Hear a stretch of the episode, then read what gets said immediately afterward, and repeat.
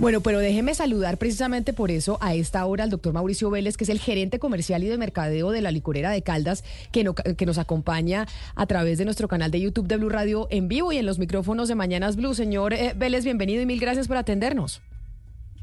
Hola Camila, ¿cómo estás? Hola a todos los de la mesa de trabajo, ¿cómo les ha ido? Bueno, pues usted triunfante porque tiene entonces cara de alegría porque la SIC les ha dado la razón, por lo menos cautelarmente, mientras se surte el proceso de pelea entre la FLA y la, empresa de licores eh, de Caldas, la SIC toma esta medida cautelar que mientras resuelven no pueden vender más el aguardiente real. Así es, no pueden ni vender ni promocionar el aguardiente real, digamos que en este momento Sí, nosotros lo que queríamos y lo que pretendíamos era proteger nuestra marca eh, y evitar la explotación de esta marca a través de, otros o los, los competidores, en este caso el aguardiente antioqueño real. Como les comentaba, incluso, Camila, yo a cámaras voy a poner una que me encontré hace poquito. Mírenme este aguardiente amarillo, que es, si mal no estoy, de 1952, ¿sí? Y antes de eso, pues teníamos el aguardiente en 1885. Entonces, sí queríamos y, digamos que los recursos públicos hay que cuidarlos muy bien y uno de los recursos públicos de esta empresa es la marca, la marca aguardiente amarillo. Entonces, por eso es que acudimos a Pablo Felipe Robledo, por eso acudimos a la SIC, para que nos la defendiera, porque digamos que ahora es exitosa, pues sería muy triste que, que a través de todos estos 140 años que hemos luchado con esta marca, pues la gente explote nuestra, nuestra reputación marcaria como es este producto. Pero entonces, para los que están en Antioquia, porque esto eh, obviamente afecta a los que están consumiendo aguardiente real en el departamento de Antioquia, en donde entiendo que ustedes, como licorera de Caldas, no pueden entrar con el amarillo. ¿Esto significa que ya en Antioquia no se va a poder tomar este tipo de aguardiente amarillo? Porque pues no hay ninguno, no se va a poder vender el real y pues tampoco se puede vender el amarillo de Manzanares. No, señora, no se podrá vender ni el real ni el amarillo de Manzanares. Creo que esta medida cautelar es para todo el territorio nacional donde, cobija la SIC. Eh, entonces, desafortunadamente sí, en, Antioquia no, no van a poder tomar aguardiente amarillo de ningún tipo, puesto que como les comentaba yo en una entrevista anterior, aproximadamente en el 2021, 2020 también nos cerraron la puerta y nos dijeron que nosotros no podíamos entrar nuestros aguardientes al departamento de Antioquia. O sea, que pesar, pero sí desafortunadamente los antioqueños sí se quedaron sin aguardiente amarillo. Ana Cristina, usted que hace poquito que vino a Bogotá y nos trajo, aquí se los muestro, quienes están conectados con nosotros a través de nuestro canal de YouTube pueden ver, nos trajo la botella del aguardiente real amarillo, 24 grados sin azúcar. Quiere decir, a usted tiene el, a usted tiene el, no, eh, usted me está mostrando el, de, Manzanares. A ver qué tanto se parecen. Ahí vemos qué tanto se parecen el uno y el otro. Quiere decir, Ana Cristina, que esta botella que tengo yo en mis manos en estos momentos, que usted no la trajo y no la regaló, esto ya vale un montón. O sea, esto es un tesoro que usted nos tiene un tesoro. Usted tiene un tesoro en la mano, Camila, ni más ni menos, porque esto más o menos se veía venir. Entonces, sepa que tiene un tesoro en su mano y hay que esperar a, ver qué pasa, porque también, Camila, hay que mirar que hay, argumentos de la otra parte y que son, pues, que no solamente están relacionados con el color, como lo dijo Sebastián, pero también hay que comparar esa, esa botella de aguardiente amarillo con eh, la tipografía, por ejemplo, que es otro de los argumentos que hay, con la tipografía de, de otras, digamos, la forma de la botella es la forma de la botella de ron de, eh, de la fábrica de licores de Antioquia. La tipografía también tiene eh, la parte de la FLA y también corresponde al real. Entonces, pues ahí es un pleito que yo creo que es largo. Digamos que esta es la primera parte de un pleito, creo yo. La primera parte de un pleito y ahí entonces le pregunto, señor Vélez, ¿qué sigue de ahora en adelante? Ya esta es una medida cautelar, pero ustedes siguen adelante en la SIC con el pleito y qué les dicen a ustedes sus abogados. Entiendo, no, sé que su abogado es eh, Pablo Felipe Robledo porque lo tuvimos aquí en estos micrófonos y usted lo acaba de mencionar. ¿Qué sigue ahora? No, pues se viene todo el proceso, digamos que la medida cautelar es para que el daño no se incremente, ¿sí? Entonces lo que hacen es prohibir la, la venta, prohibir la promoción prohibir, digamos, eh, la distribución de este producto y ahorita lo que se viene es un proceso donde se determinará si es procedente o no es procedente, eh, ya definir la, la, retirada total de este producto del mercado a futuro, pues, pero digamos que esta medida cautelar es simplemente un tema para que el daño actual no sea grande.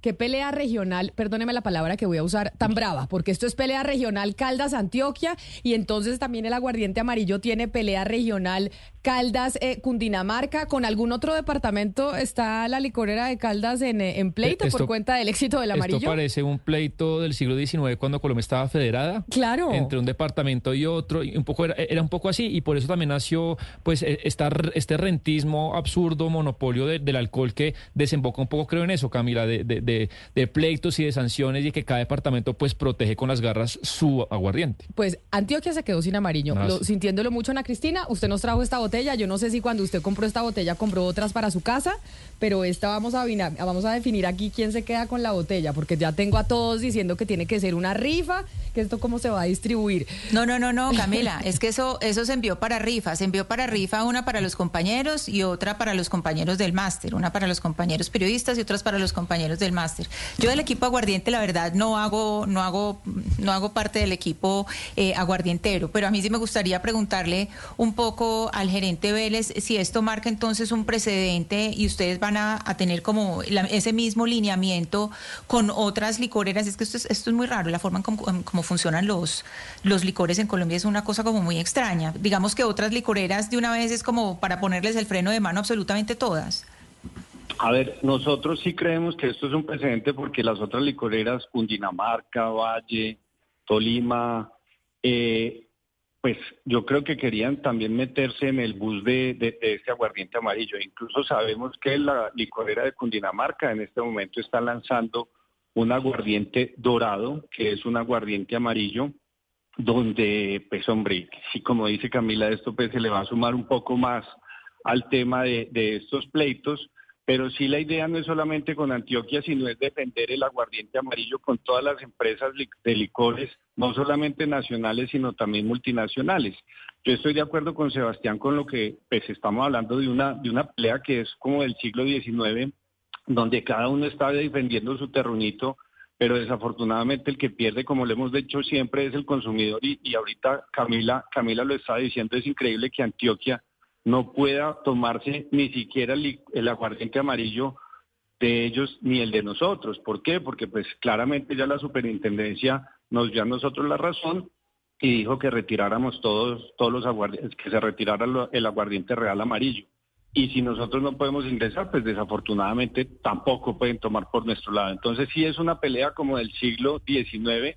Sabemos de otras licoreras, por ejemplo la licorera del Tolima, sacó un aguardiente rosado, ¿sí? Ahí nosotros no podemos hacer absolutamente nada, pero son temas que, son temas que, que sí se van a seguir dando peleas, puesto que este tema de la libre competencia yo creo que sí es algo que debemos, debemos debemos, digamos, promocionar nosotros desde las empresas licoreras de Colombia. Pues es el gerente comercial y de mercadeo de la licorera de Caldas, señor Vélez, señor Mauricio Vélez, mil gracias por habernos atendido y estamos pues pendientes de que, cómo avanza el pleito en la SIC entre la licorera de Antioquia y la licorera de Caldas y cómo avanzan otros pleitos, porque aquí lo que tenemos es peleas entre departamentos, como decía yo, Cundinamarca, Caldas, Caldas, Antioquia, vamos a ver quién más se mete en esta pelea por cuenta de los aguardientes, producto muy consumido, de hecho, en Navidad. ¿Ustedes en Navidad es donde más eh, botellas venden? Sí, señora. Nosotros en Navidad es cuando más botellas vendemos. En, la temporada de noviembre, digamos, nosotros tenemos el sellout más alto, pero es una colocación que se hace a los distribuidores. Y en diciembre y enero son los meses donde más se consume, puesto que en enero, en enero ustedes saben que también hay muchos carnavales, el carnaval de negros y blancos, etcétera, etcétera. Eh, y en esta época ya empiezan las novenas y todo esto. Entonces sí es un pico, donde pues eh, nosotros aprovechamos para estar en todos esos eventos familiares y conciertos y todas las fiestas que hay municipales y patronales en el país. Pues gerente Mauricio Vélez, mil gracias por habernos atendido hoy aquí en Mañanas Blue. Mucha suerte entonces en el pleito. Vamos a ver pues que que gane el que tenga que ganar para que sea lo mejor para la ciudadanía, no para unos intereses de un departamento u otro. Feliz resto de día para usted. Muchas gracias a ustedes, muchas gracias a la mesa de trabajo y también un feliz día.